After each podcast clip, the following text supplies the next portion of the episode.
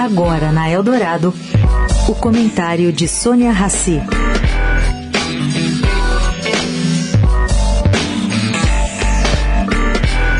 Segundo o Instituto Etos, apenas 0,4% dos cargos de CEO no Brasil são ocupados por mulheres negras.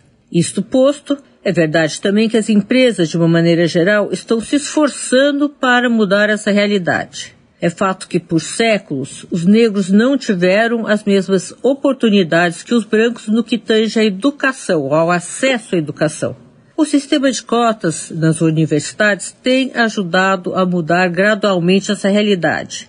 E agora, as próprias empresas se esforçam para ter mais colaboradores negros. O Boticário, por exemplo, segundo o jornal Valor, criou grupos de mentoria o primeiro, com 332 participantes, reuniu 251 mulheres e dessas 75 pretas e pardas. E como essa empresa paranaense, outras estão seguindo o mesmo caminho. Que bom. Sônia Raci para a Rádio Eldorado.